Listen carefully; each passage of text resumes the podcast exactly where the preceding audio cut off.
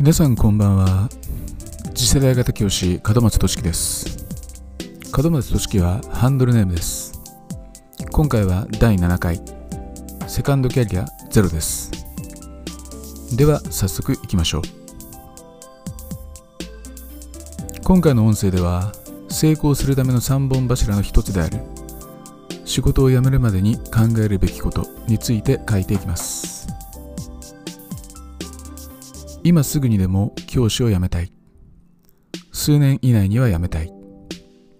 定年後まで続けたくない。一口に教師を辞めると言ってもその時期は人によって様々です。私自身教師を辞めたいと思いながらも未だに現役であるわけですがなかなか踏ん切りがつきません。なぜなら教師を続けることのメリットが大きいからです。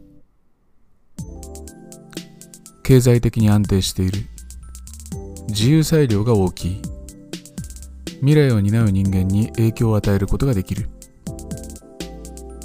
1点目に挙げた経済的に安定していることの説明は省きます。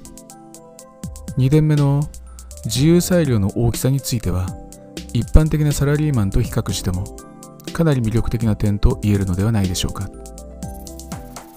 全体としてコンセンサスを得る必要のある部分をクリアすればクラス経営や事業方針など基本的に教師は自由です。服装についても自由度は高いと言えます。私はネクタイを締めるのが本当に嫌なのでセレモニー以外はノーネクタイで通しています。不快感を与えない条件をクリアすれば OK です。かし教師の魅力として何よりも大きいと感じているのが若者に影響を与えることができる点です。未完成で成長著しい高校生年代と日々接し本質的な価値を語り生徒が変わっていく姿を目にすることこそが私にとっては喜びです。これが大人相手となるとそうはいきません。多くのサラリーマンは大人を相手に仕事をしていますがとても大きな苦労をしているはずです。多くの大人は価値観が固定化され変化を嫌います。そういった大人を相手にビジネスをするというのは並大抵の努力ではできないと思います。ここであなたに伝えておきたいことがあります。それは全てが教育になるという言葉の意味についてです。AI 化と少子化。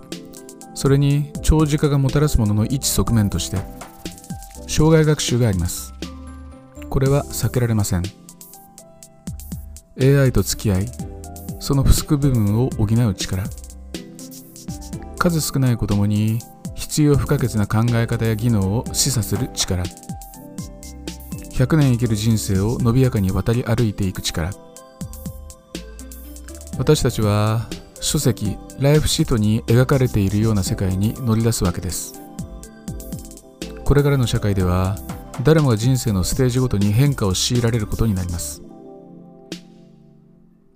個人にとって千差万別である豊かな人生を追求すればその都度必要なスキルや考え方についてその道の専門家をメンターとしキャリアアップを目指していくことになるでしょう。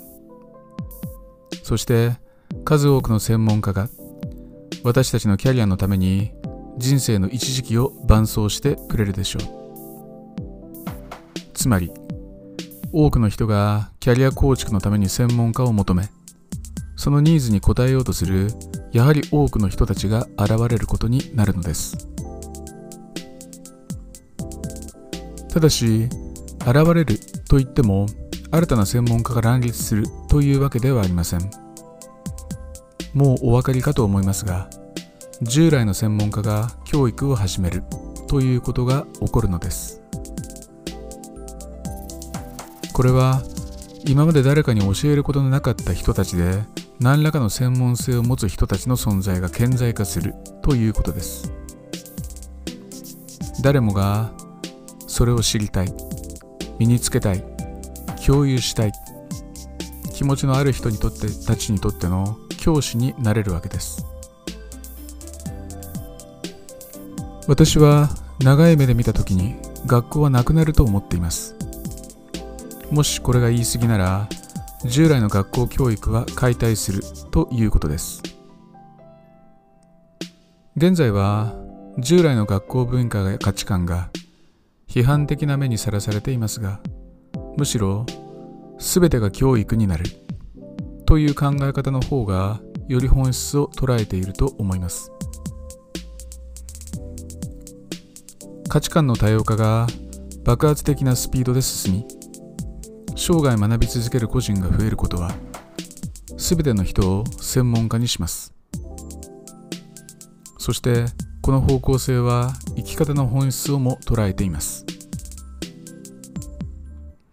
人生の成功とはすでに社外的ステージの高さや経済力で説明できなくなりました。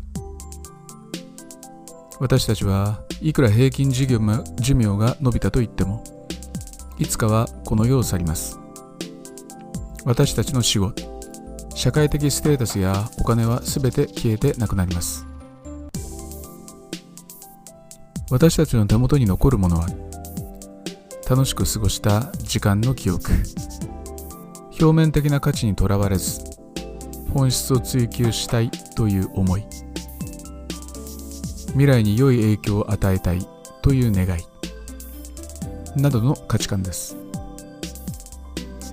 教師という職業の魅力は未来を担う人間に影響を与えることができる点にあります。実際に私たち教師が生徒に対し人生の楽しさや本質を追求する姿勢を伝えられているのなら問題はありません。しかし現実はどうでしょうか？今まで述べた教師の魅力に思いを馳せるとき、それでも教師を辞めると簡単に言うことはできないでしょう。では、教師としての魅力を高めるにはどうすればいいでしょうか？一つには、教師としてのあなたの魅力を高めることです。自分の得意分野を深め、本質的な考え方を中心に据えて生徒からの信頼を得ることです。もう一つは教師としての仕事をきちんとこなしながらいつも別のことを考え続けること。そう。あなたのセカンドキャリアについてのプランを立てることです。私は48歳の頃に人生の本質についての考えに触れ以来ずっと自身のキャリアについて考えてきました。今までの人生を振り返って年表を書いたり質問書を使って自己分析をしたり学校外の場に顔を出して誰がどんな関心を持っているのかどんなニーズがあるのかを考えたりメールマガジン購読を契機に各種講座に参加したり教職に援用できそうな資格を取ったりです。しかしそういった試みよりも私を大きく変えた点があります。それはいつもアイデアについて考え書き留めるようになったことです。私にとっての最優先事項はセカンドキャリアについて考えることです。情報を集め思いついた点をメモしたり図式化したりしています今書いている原稿もアイデア出しの過程でメモしたものが元になっています。授業中も考えます。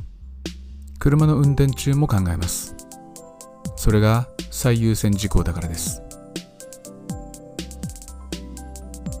面白いなと思う点が2つあるのですが、1つはセカンドキャリア志向を最優先事項にしたことで、仕事とプライベートの垣根がなくなったという点です。学校にいる時は家庭のこと家にいる時も職場のことを考えるようになりました。